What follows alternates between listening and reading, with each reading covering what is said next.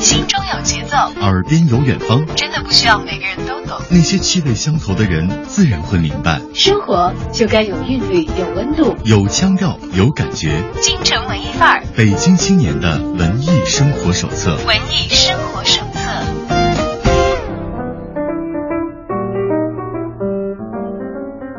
在京城文艺范儿遇到有故事的你，欢迎大家把耳朵停留在 FM 一零六点六文艺之声的电波另一端。下午好，我是小昭。要说盛世化收藏，大家可能会以为啊。我们文艺范儿是不是今天要转型做一个收藏节目了？No，我觉得作为有志向的文艺青年啊，有很多时候我们不能以叶公好龙的精神去表达自己对于艺术或者是有品质的生活的喜爱，而更多的时候呢，我们应该学一点门道。所以今天呢，我们特别为大家邀请到了长留美术馆的艺术顾问石雪松老师来到直播间，跟我们一起分享一下书画鉴定当中那些我们行外人可以浅浅了解的门道。欢迎石老师来到我们的节目里。你好，大家好，我是那个石雪松。石老师从事书画鉴定已经很长时间了。很长时间，我那个学就是大学毕业出来以后，分在单位就做学这个学徒，做学徒。嗯，书画鉴定，我们行外人真的就像我刚才描述的一样，觉得是水特别深的一个行当。确实水很深，确实水很深。所以要具备您这样的本领，是不是得从童子功练起啊？这个首先就是就对这个绘画这个，首先是喜好。然后呢，像我们就是当时是美院毕业，学的是美术史，然后出来以后很有很荣幸，就是在这个国家这个这种文化机构里头分配在里头学徒。那个时候呢，师傅带徒弟还是按照传统的那种教授方式来教授。那是什么年代的事情？也是九十年代。九十年代初期的时候。九十年代初期，对，那个时候师傅教徒弟还是按照那个传统过去那种师傅带徒弟那么严谨的去带。也是很严格的，就跟电视里演的没什么太大区别，确实是要要要伺候师傅的，有这个传统的学艺的那个感觉在。对对对对。但这是刚刚参加工作的时候。刚参加工作，对。呃，您刚参加工作的时候，您的工作都是什么样的内容呢？我特别感兴趣。主要是就是就是主要是我学的图的时候，因为单位是这个文物文物机构，那个有这个门类很多，我主要是学的就是书画鉴赏，学这个。所以那会儿年轻的搞书画鉴赏专业的青年的员工，每天的生活都是怎样的？我们那时候学徒的，真正到最后学徒说单位审定下来的也没有几个人。我那个时候单位真正学徒就三个，最后学出来的也就两个。有一个有一个师弟呢，他学了一段时间就不想学，就不干了，转行了。我们那个时候学的是最从那个书画的装裱开始开始学。就很很很基础，要懂得这个书画的这个，在过去的时候是怎么裱制的，就裱装裱的。然后我们呢要从这个会装裱，先去裱画车间学裱画，然后呢，再师傅再拿一些传统的老画让你去呃接裱修补，学这些东西就很就很严格。但那个时候是不是因为在这样的机构工作，也能够接触到很多真真实实的宝贝啊？呃，一是接触的宝贝多，还有是就是接触这些，呃，艺术家就大的这些画家特别多，啊，像这个像吴冠中啊，像这些老先生，那时候跟我们单位都是很好的关系，经常也过去指导。啊嗯，一般他们指导的内容会涉及什么？因为我们知道，其实在这个。呃，鉴定行当里头不一样，鉴定的品种，具体的艺术品，它自己本身就有很深的学问，而书画好像是尤其为甚。嗯，我在我印象当中，每一个书画鉴定方面的专家好像都必须要博古通今才可以。呃，是这样的，首先要看书，要要看很多的书，然后这些这些老的艺术家去我们那儿，也就是交流一些，就是他们绘画的这些这些主要的特点啊什么的，把作品拿给我们看。然后有一些作品呢，像吴冠中、嗯何海霞那些人，那些老先生，他们那时候装裱字画都在我们这儿装裱做展览。嗯，所以您经手的也有他们的这些作品。有的有的，这个经手特别多，因为那时候每个月的我们是有出口任务的，每个月有一些这些就国内的这些画家呢画的东西拿到外面去展卖，这些画家这个时候的主要收入也是这一块。哎，那个时候他们是什么行情？因为到后来，其实基本上都已经到了那个时候，普通的人不敢问津的一个价格。那个时候，现要按现在的感觉，就是很便宜。像吴冠中先生那个时候，大概两平尺左右的画吧，是一百美金。嗯，那时候因为我们跟那个新加坡有一家就是画廊叫新华美术中心，现在很有名气。现在主要的大部分的吴冠中的作品，都是这个新华美术中心来收藏的。呃，这个老老板叫曾国和，那个时候他主要是来定他定咱们国内一些，就是比较流行的一些画家的东西。哎对，那会儿行情特别好的，就有吴冠中先生。呃，吴冠中、何海霞，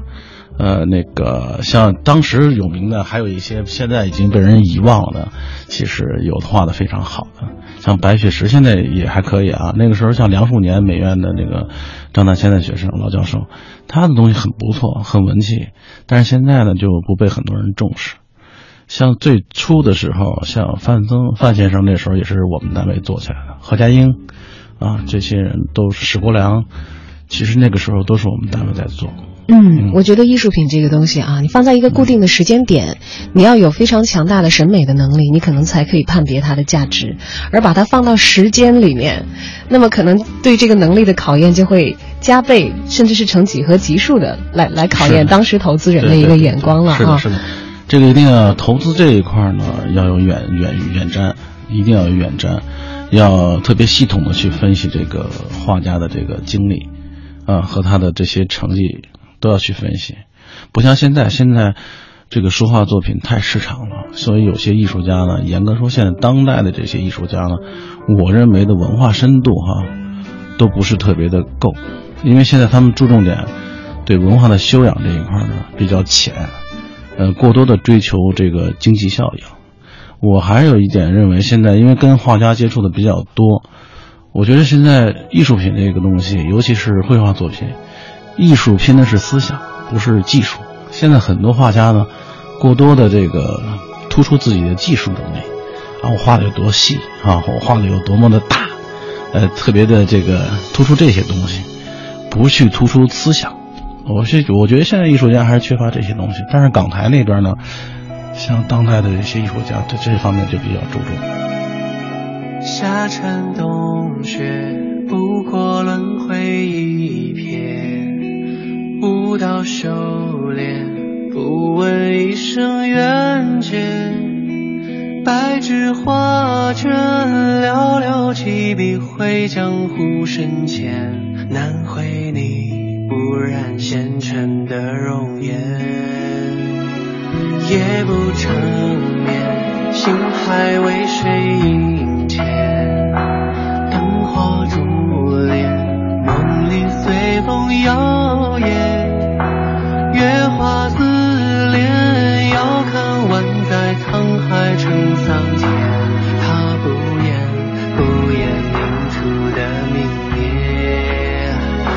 solo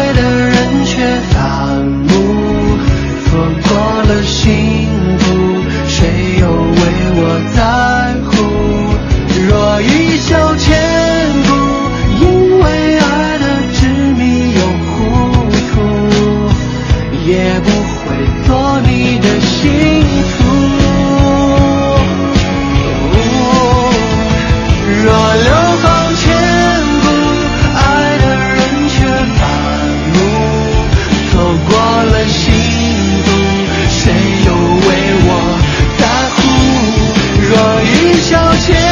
古为爱的，也不做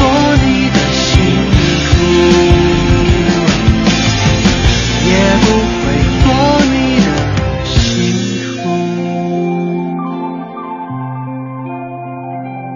哎，要说的话，有这样的一个工作之便，而且是从那个年代就开始涉足艺术品的行当了。我相信，是不是石老师自己已经是一个身家让我们非常惊叹的收了无数宝贝的人了？东西是有一些，但谈不上无数。东西是有接触的，就过手的东西特别多。嗯，像从九十年代初期开始的话，一直到现在，我们相信，其实即使是我们行外的人也看到，好像艺术品在市场上流通，它的这个风潮也是一波又一波的过去。一波又一波的，对的。但是呢，现在具体来分析，我认为还是。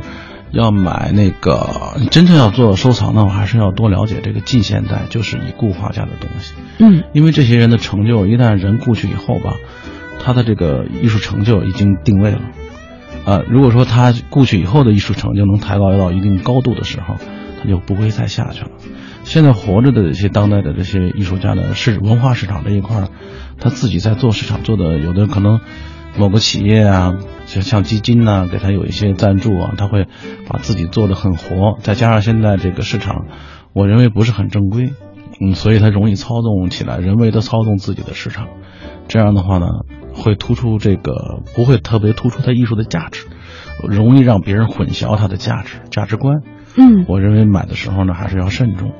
哎，要说到怎么样去判别一个艺术品的价值，这个每一个人可能都有一个自己非常主观的判断。而对于艺术品，其实有喜好，尤其是书画作品，我们心向往之，虽不能至，但是想要吸收营养的这些文艺小伙伴们来说的话，我们从呃书画鉴定方面可能和专家差得很远，但是我们想要提升自己的审美，呃，辨别一下真假，了解这个书画背后更多的文化内容的话，我们一般应该从哪些方面开始着手比较好？还是看一些书是是肯定要看的，但是呢，你要初步设计这个行业呢，我觉得还是要考虑呢，因为现在流行的是院派、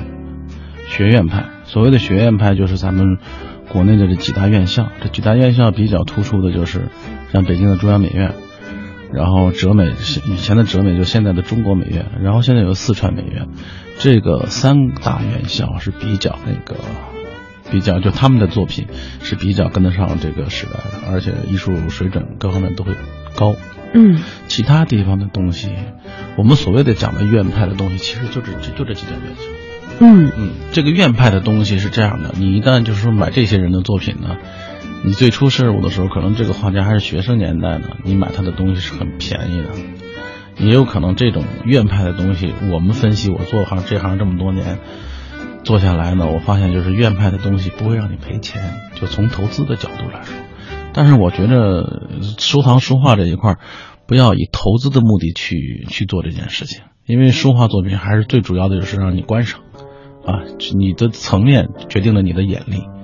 呃，你慢慢的先看一些普通的作品，从喜欢入手，然后再慢慢的追求那些高大上的东西。嗯，应该是这样。而我们知道，其实在中国的历史上，我们看到浩如烟海的作品当中，会有几个非常辉煌的历史文化时期。而在那些时期所留下来的书画作品，其实给我们展示了。那个时代的人们的精神风貌、社会生活等等等等，很多都已经列入到国家级的这个宝贝的名录了。最近故宫在做石渠宝笈的展览，我听说有去参观的观众在门口排了六个小时队，没有排进去。其实就因为咱们这边确实是故宫搞这个展览，对对这个这个行业还有喜欢的爱好者来说是一个非常好的这个事情，但是因为咱们这边的有些体制方面的原因，我觉得。因为展出的太少，因为我经常去台湾，在台湾的话，那个台湾故宫里的东西，第一是作品多，第二是作品全，第三呢，你可以随时看到这些东西，在咱们这边呢就没有那么方便，所以会造成现在这种状态。我有一个朋友去看看这个，也是排了一一天排了得有，就为了看《清明上河图》排了五个多小时，其实是 爱好者非常的多，都想去看，但是呢机会太少。而且我觉得看的时候，往往像这些啊非常知名的所有人，就哪怕我看不清楚，我挤着人堆儿，我就是扫上一眼，我也叫看了。有很多人有这样的一个心理的满足，包括我们去卢浮宫旅游的时候，都得要去看一看蒙娜丽莎。但后来发现那个画儿，你你的那个安全距离之内，你可能光线不太好的时候，看不清细节上你看不到。对，所以如果我们有这样的机会去看这些珍宝的话，啊，不太懂的朋友们。应该去学习和看哪些东西呢？嗯，应该首先古代这些字画、书画作品呢，你还是要感受它的历史、历史、历史时代感。要感受它的时代感。去之前，严格的说，应该也是要做一些先做功课做功课。呃，比如说，大概这次展出的是哪些人的作品，然后呢，现在网络也很发达，拿手机就可以查一查这些人的特点、特色，然后什么年代，然后再着重的去，呃因为网上肯定会有一些对这些书画家的这些作品的评价，按照他这种评价去找那种感觉，容易容易容易看进去。嗯啊，一定是这样。像我们那个时候就没有这种这么方便，只能自己去体会。还有就是，因为自己是学美术的，可能容易体会得到。但是呢，这个你要碰碰见外行呢，可能就很难进去。就真正他审美，呃，中国画的这种笔墨那种美感，那种文化气息，你感受不到。嗯你如果说你的你对这个你这个文化层面达到了，就很容易就是感感受到这个里头的内涵。像我们经常会回想起来的一些经典的，呃，描绘中国古代人们生活的图卷，我现在脑海当中复原出来的是小的时候的美术课本儿。美术课本上头，因为当年的这个课本儿其实 教材的印刷质量并不是很好啊，但是会有很多唐代的一些反映当时社会生活的一些，像韩熙载夜宴图嗯等等等等这样的一些典范式的作品，它的印刷版本在这个课本上面，而这些真迹可能由于可能展出的机会比较 少，大家也都没有太多可以看到的啊。不过现在就像你刚才说的《韩熙载夜宴图》，咱们那个荣宝斋，荣宝斋它有一个木板水印的一一套完整的圆就圆圆大的，它那套东西已经做得很完美了。但是现在呢，现在的科技发达了嘛，现在有一个微喷的技术，这个技术拿那个扫描仪扫描完以后呢，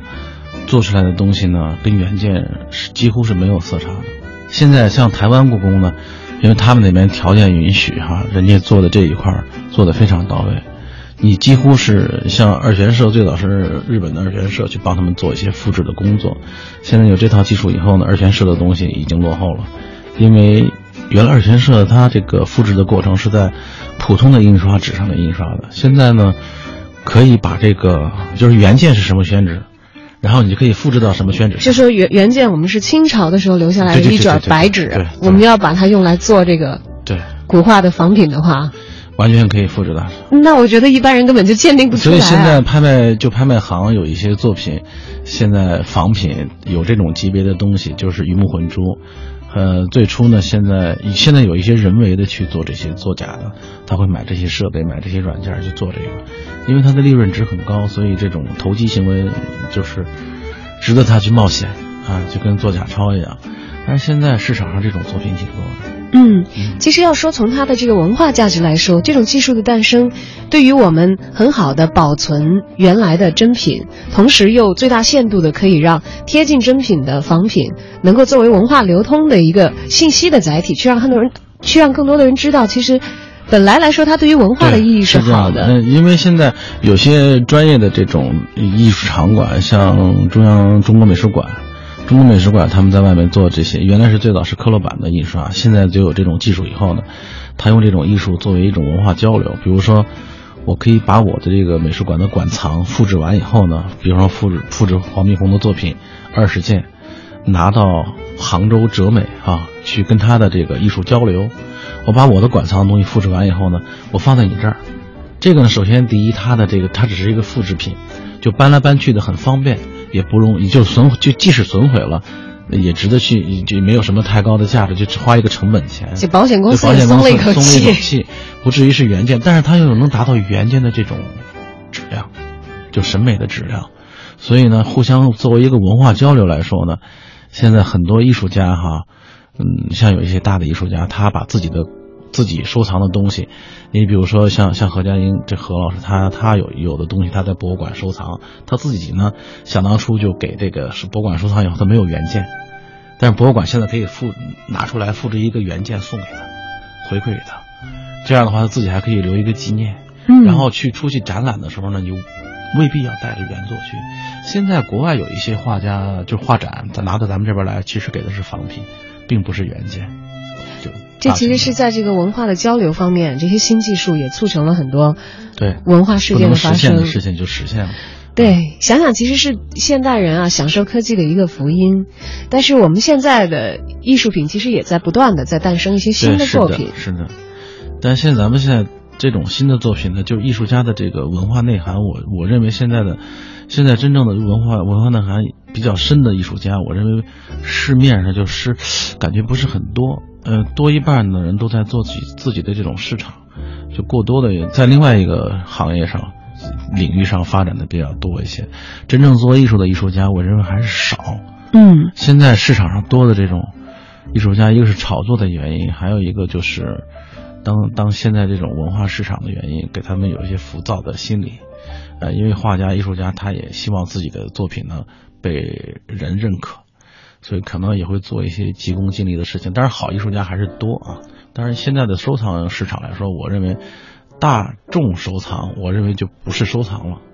这种东西还应该是是小众的东西，收藏应该是小众的，不应该是大众的。嗯，一件东西一旦是成了大众的收藏，就不叫收藏品，那是量产的东西了，是消费品了。对，是消费品。就可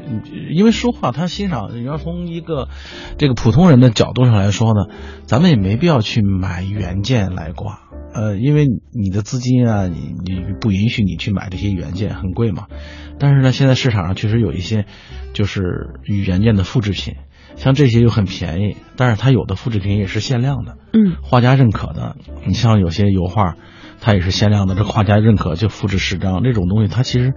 它不影响审美。画拿出来就是要让别人看，去让人看它的美感，去审审审美的，不是说那个让你真正放在库房里面放着的。所以说，像一般收藏来说呢，可以买一些这些仿品，就是复限量的复制品，不是仿品啊，叫复制品。这些东西也可以达到审美的目的。要说的话，可能有购买实力的买家，可能他们在拍卖行去买，而普通的这个书画的爱好者的话，可能只能在他们够得着的一些画廊或者是一些艺术品商店去买他们的消费能力所能够够着的那些呃书画作品了啊。但其实要说的话，现在要想起来说，如果要呃，就前两天我妈还给我打电话、嗯说家里这个搬新家，嗯房子挺大的，你看看你要有时间，这北京那么多的好的书画作品，你得空你去逛一逛，看看在家里在哪儿悬挂什么的比较好。我就忽然一下子一片茫然了，就不知道该前往哪里。嗯好像这印象当中就只知道一个大的模糊的地标，说好哦，似乎如果是古书画应该去琉璃厂。琉璃厂，好像这个如果是现代当代的艺术作品的话，是不是去一下 七九八对？但是作为这个初级的消费者的话，即使是到了这两个地方，也觉得哇，琉璃厂是这么一条街啊，那么多店，该怎么逛起？七九八，我现在觉得像是喝咖啡的地方，好像比 比买画的意义更大一些。对，现在其实我觉得这个市场是这样，现在，呃，咱们现在国内这种拍卖市场也比较繁荣哈。其实去真正去琉璃厂，已经感受不到那种光电的感觉了，因为它成了一个旅游景点了。很多人来呢，他不是为了来买画，他是为了感受这种气氛。其实现在你要说真正去想感受真正的文化气氛，其实书画市场呢最热闹的地方还是拍卖。所以拍卖呢，也能让你现场感受到那种在一般的地方感受不到的气氛，就是那种繁荣的气象。还有一个就是呢，呃，拍卖公司的预展呢，给你提供了很好的就是让你去观瞻的这种平台，就是五花八门、真真假假，呃，都能看得到啊，真真的是什么样，假假的是什么样。这其实，在拍卖会的预展都是存在的。你在这种地方更容易学到东西，而且看的内容更宽泛。中国汉字讲究方方正正，爷爷，你还说过，做人和写字一样，都要端端正正。对呀，你看一竖像人的脊梁，直才会挺拔；一横像人的肩膀，平才有担当。哦，我知道了，一点像我们的头，抬着头才能看得远；一撇一捺相互支撑，就是一个人字啊。天地玄黄，宇宙写端端正正中国字，做堂堂正正中国人。讲文明树新风公益广告。为市花月季写歌，有才你就来！登录二零一六世界月季洲际大会官方网站，参与会歌征集活动。美丽月季，美好家园，用你生花妙笔为大会谱写经典好歌。北京嘉达专注汽车二十年，无论每周一到周五夜幕是否有繁星点缀，嘉达雪佛兰售后服务中心的灯光和微笑将一直为晚归的您守护到九点。嘉达，您的汽车专家。华素愈创牙膏，洗牙、拔牙、熬夜上火都会损伤口腔黏膜，小损伤大问题。华素愈创牙膏特有专业修复成分，保护黏膜，健康口腔。华素愈创牙膏，华素制药，专研口腔愈创二十五年。太平洋直销车险与您共同关注路况信息。自驾存美景，用它；事故找证据，还用它；行车那些事儿，安全放心，交给他。即日起投保太平洋直销车险，即有机会获得高清行车记录仪幺零幺零八八八八。全程扫描交通路况。全程扫描交通路况，周末白天各大商圈、大型商场周边道路的车流量会进一步的增长，特别是周末的午间至十六点，大型商圈的附近呢，容易出现车多拥堵的情况。呃，大家到这样的区域的时候，尽量要乘坐公共交通工具，避免因车流集中等待车位而耽误时间。新天气知冷暖。听天气之冷暖，今天下午到夜间晴见多云，最高气温是二十八摄氏度，最低气温是十五摄氏度。目前实时空气质量指数是三十八，空气质量优，适合外出和长时间的居室通风。今天是难得的秋高气爽的好天气，气候舒适宜人，大家可以趁着周末休闲游乐，缓解一下一周的工作疲劳。房天下帮你出租，一年房租一天到手，一年房租一天到手，四零零八五零八八八八，搜房网房天下房点 com，房天下租房中介费全免，中介费全免，四零零八五零八八八八，搜房网房天下房点 com。中秋节低价买好酒，就到幺九幺九酒类直供。做好事容易，难的是一辈子做好事。做一天低价容易，难的是向幺九幺九酒类直供天天低价。中秋低价购酒就选幺九幺九，购酒电话四零零九九九幺九幺九。幺九幺九。合作过的都说好，文艺之声，一个越来越好的平台，现诚招广告代理，咨询电话。幺八六幺零幺零八五八六。古人说：“居山水之间者为上，村居次之，郊居又次之。”自然是乡村的居所，万类生灵在四季轮回中展现着美丽与神秘，原野的枯荣与人类精神息息相通。土地是乡村的身体，天地的馈赠，祖先的耕种，让土壤滋养植被，更滋养人。乡村，我们的天与地。简单的生活，质朴的民风，开拓的勇气，广袤的土地培育了多少的人才。无论走得多远。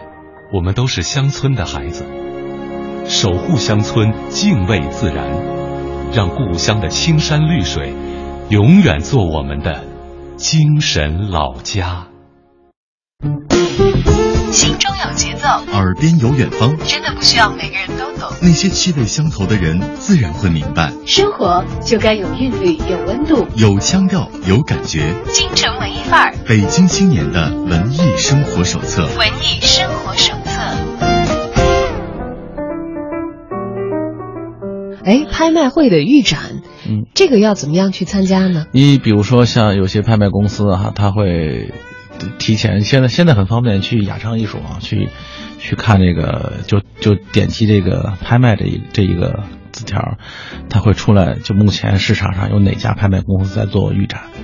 啊，哪家拍卖公司什么时候要做展览，什么时候要拍卖，它这种信息量很大，嗯，咱们北京几乎每周都会有。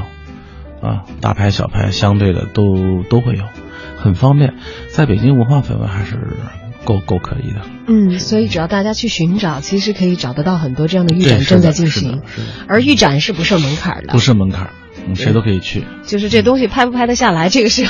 有门槛的，大家还有这个竞争啊。现在真的有很多人，就是说说还是抱着那种捡漏的心理去买东西。其实现在的人都已经很聪明了，你是这现在是严格的说，像我们行里头，像书画这一块儿，漏就是坑，呃，漏洞越大，坑就越大。所以说，你不要捡，不要千万不要抱着去捡漏的从众心理去去去买东西，一定要去全方位的审视，占便宜的心理不能有。嗯嗯，尤其是这个行业，在过去是可以的。过去像我们刚学徒的时候，还是能捡到漏的。像捡漏，像我们这种就是干了这么多年的人哈，在偶尔市场上还是可以碰到漏，可捡。但是可能你看到的漏呢，也是别人的漏，大家一争，价钱就上去了，嗯也不会买到便宜。所以不要相信那些天上掉馅饼的事情，呃，是绝对不能相信的。基本上都是有人做的局啊。因为这个行啊，这行那个故事特别多，有很多人卖东西的时候都会把这件东西编一个故事啊，然后你要相信了这个故事，你可能就上当了。哎，我想起来，我小姨上过的一回当，那还是真事儿。嗯我上大学的时候，她还这个很颠簸的从这个家乡把她那个买的。那个他自己认为的是古董，其实是仿品了，而且其实是很不值钱的仿品啊！天远地远的背到北京来说，哎，那个电视台有鉴定的节目，赶紧去人鉴定一下，看值不值钱。说当时那人说是他们家放了多少多少年，实在是困难，拿出来把这个东西卖了，等等。对，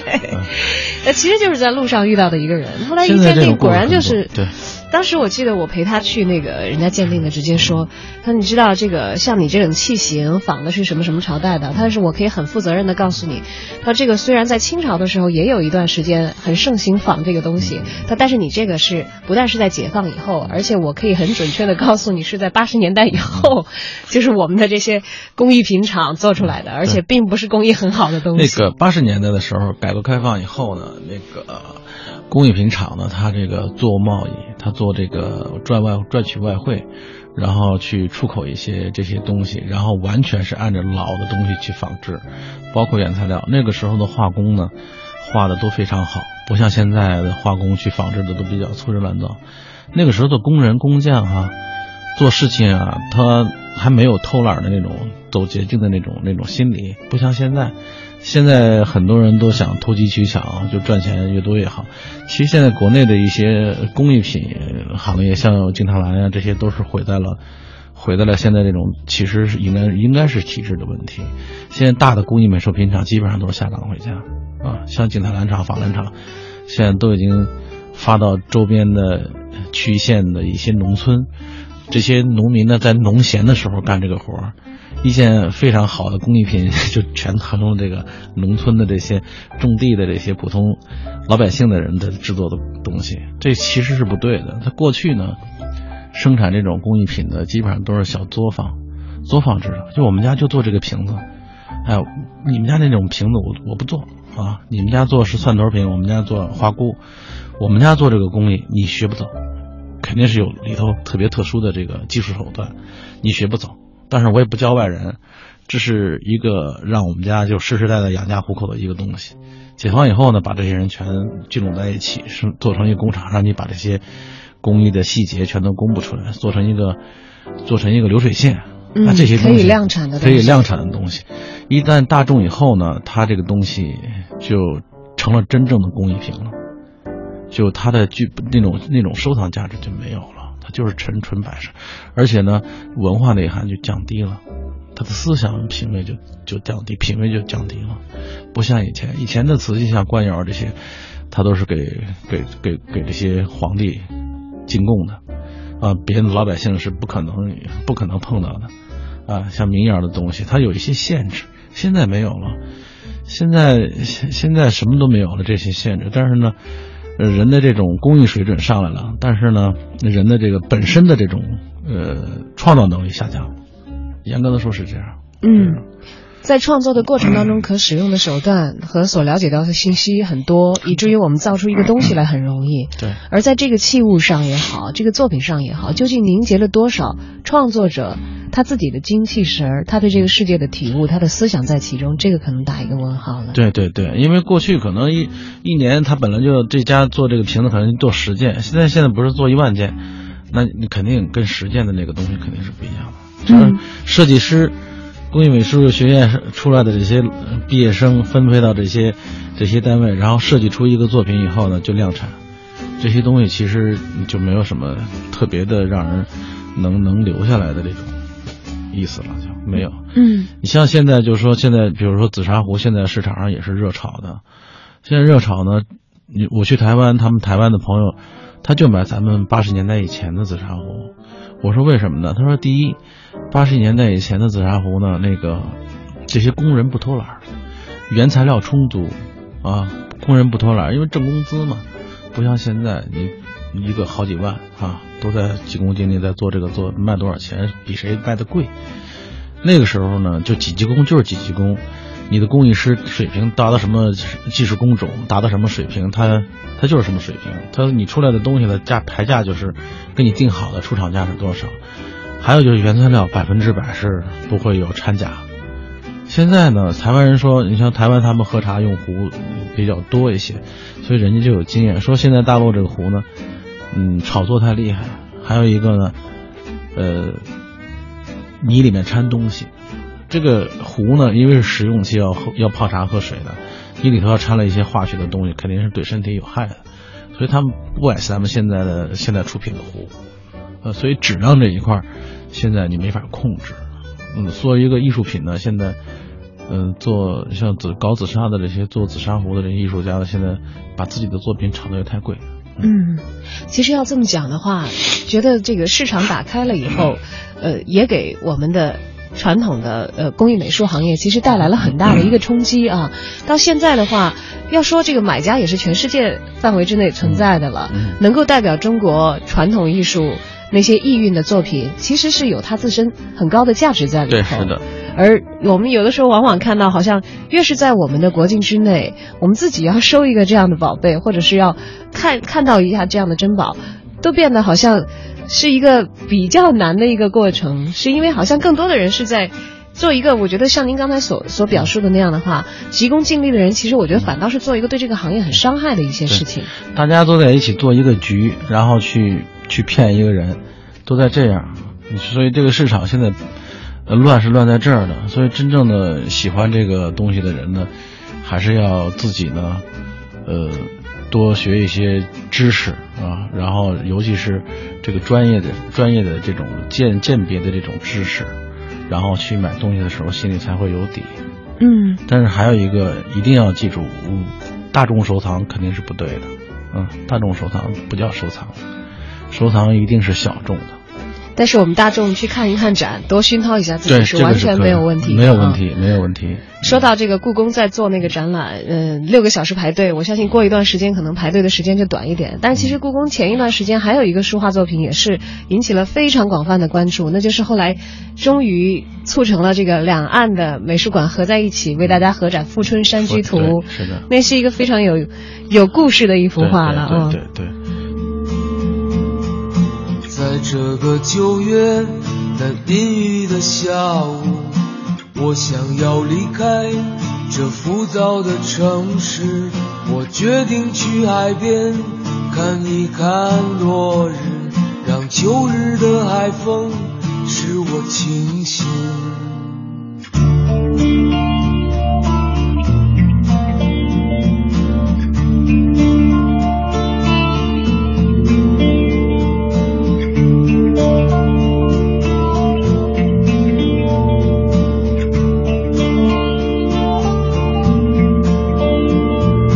我想到昨天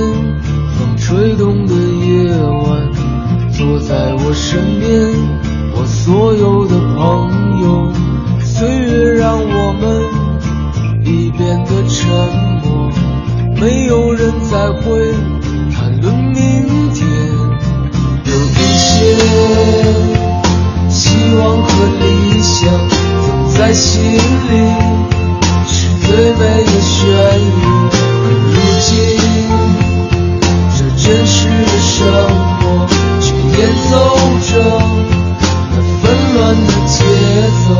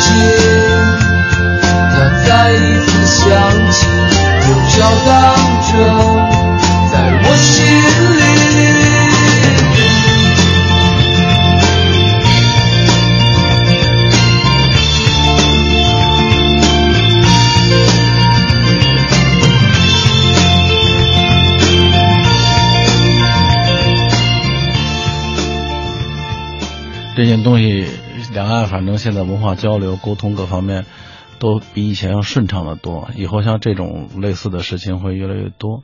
以后我觉着他们，因为我我因为我跟台湾故宫的那个馆长他那个都都认识，都很熟，也说过，像以后类似的这种文化交流啊会多一些。呃，到大陆来安排那边的作品拿过来展。嗯，我们知道，呃，史先生自己是长留美术馆的艺术顾问，而长留美术馆呢，其实就是台湾的一家美术馆。对对对，他相当于他他是一个个人的，但是呢，因为在那边呢，他这种体制，他个人的比较多，他在台湾的感觉地位呢，应该就是咱们像咱们国内的这种那个中国美术馆，嗯啊，他很有名，嗯，但黄馆长这个他是三代人。经营了三代，是世家了。世家，咱们这次保利拍卖的这个十二齐白石的十二条屏，那个十个亿，这个就是要拍的，就赵旭当时争过来的，就是他的馆藏。哇，馆藏拿出来拍卖，我觉得这是一件好重大的事情。稀世珍品，嗯，感觉是镇馆之宝。这次因为是保利，保利这次宣传力度也很大，嗯嗯，宣传力度也很大。这个就就是春拍的时候。一般来说，拍卖会是一个怎样的流程？因为我们从这个呃艺术品的保有方变成可能我要把我的这个作品拿出去送拍，然后再通过拍卖呃流转到下一个所有者的手里，嗯、这个流动是一个怎样的过程？它是这样的，拍卖公司呢，它是征集一些就是市场上比较呃能容易流通的这些名家的作品，然后呢。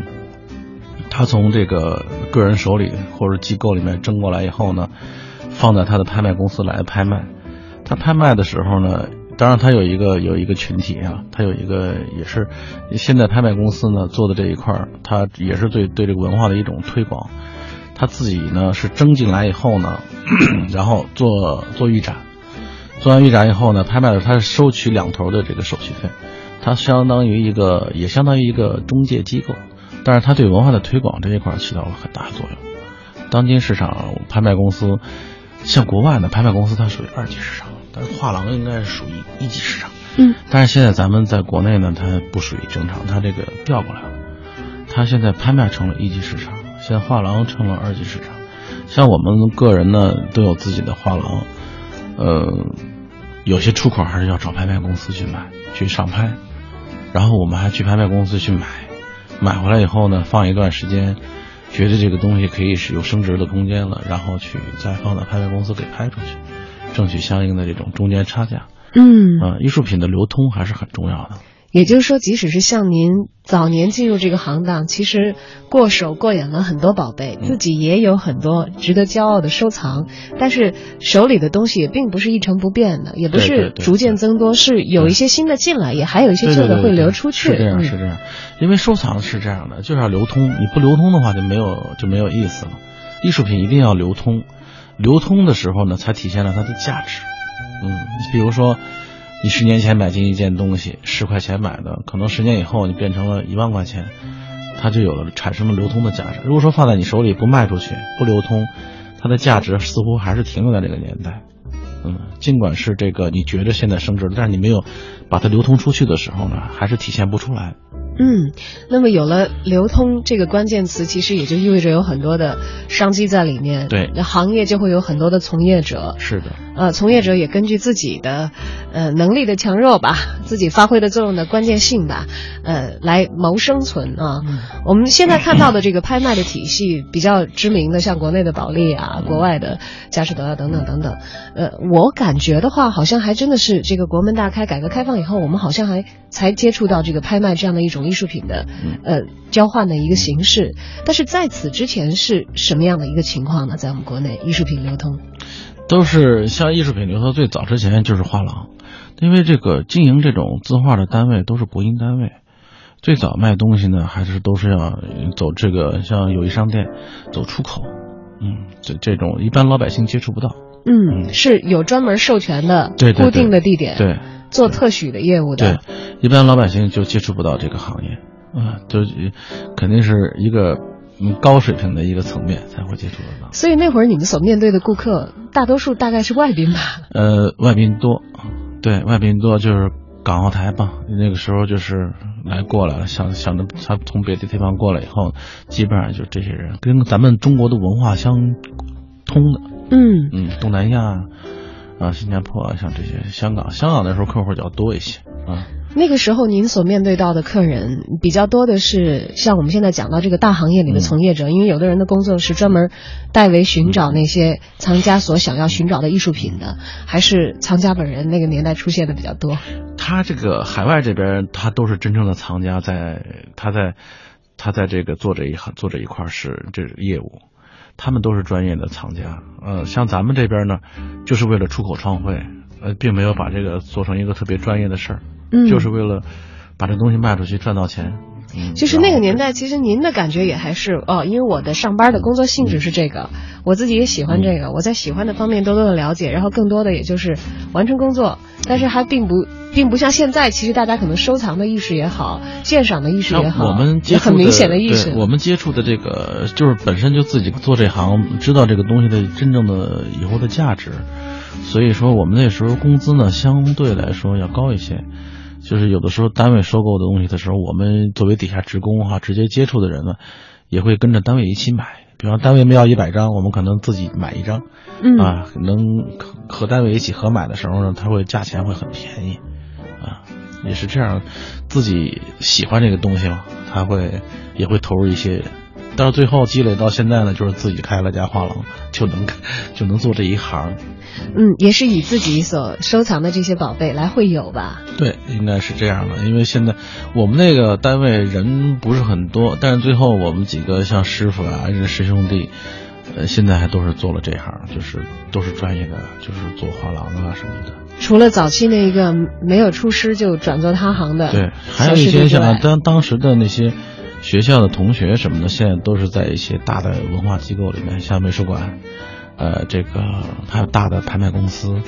像炎黄艺术馆，都是在这些像故宫。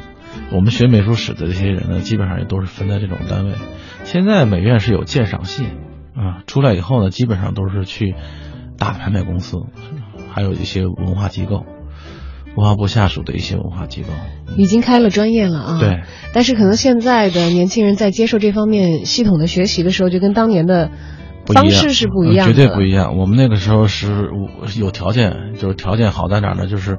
单位的库里面这些原原作比较多，你可以真正的上手看。现在呢，只是让你看照片了，啊，看书本，看图片，原件呢可能哎讲十次让你看一次，也是隔着玻璃看。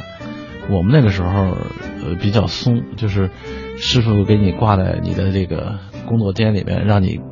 没事就能抬头看见这件东西，感受它的这种气息。然后这个你看的真东西多了以后吧，这个假的稍微有点问题的东西，你一眼就能甄别出来，就很容易。就很少有这个假的东西不露出破绽的了。对对对，是这样的。就是说，你那个时候我师傅教我的时候，我就我就当刚开始学徒，我就问我师傅，我说你凭什么说这东西你就是这个，你就说是真的呢？他就给我举了一个很简单的例子，我觉得那个例子对我启发是非常非常大。他说，比如说咱们两个从小出生在一起啊，那个上幼儿园大班的时候呢，呃，走了，你上别的小区去上学了，我上另外一个区上学了，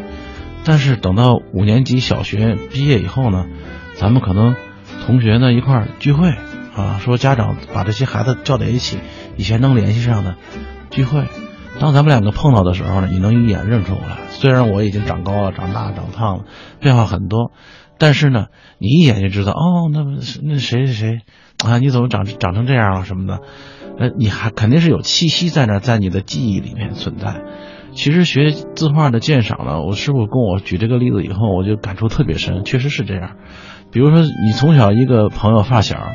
分开十几年、二十几年以后，你再见面的时候。总是有那种熟悉的东西在你眼里头，马上就能体现出来，嗯，一眼就知道啊，肯定是这个人啊，没错，就是谁谁，你绝对能认出来。其实学字画啊，学这些鉴赏类型的，像古玩鉴赏这一块啊，文物这一块，其实都是这种这种非常简单的原理，嗯，就是你看的多了，熟悉了，对这个人非常熟悉了，然后呢，他离开你多少年，啊，他长了多少岁，他再怎么变化，你都。你都能从骨子里看出他以前那个点，更何况像字画这种东西，它的变化不会像一个人在几十年当中的那样的剧烈。最主要的，你知道这些文化产品，它们像一个很奇妙的时间的容器，凝聚的是我们所未曾经历的时代，或者我们所经历过的时代的不同空间里那些和我们不一样的个体，他们精神的精粹，以他们的笔法，以他们当时的心境留在了纸上。留在了这件艺术品当中。当我们缝着它们的时候，也算是隔空的一次相遇，也算是一种奇妙的缘分。是的，是的。好，今天呢，非常的感谢我们长留美术馆的艺术顾问石雪松先生来到直播间。以后有机会还要多多的邀请您来我们的节目当中做客，给我们的文艺小伙伴分享更多关于书画方面的希望大家能喜欢听就行，惊喜。好的，谢谢石老师，再见。好，再见。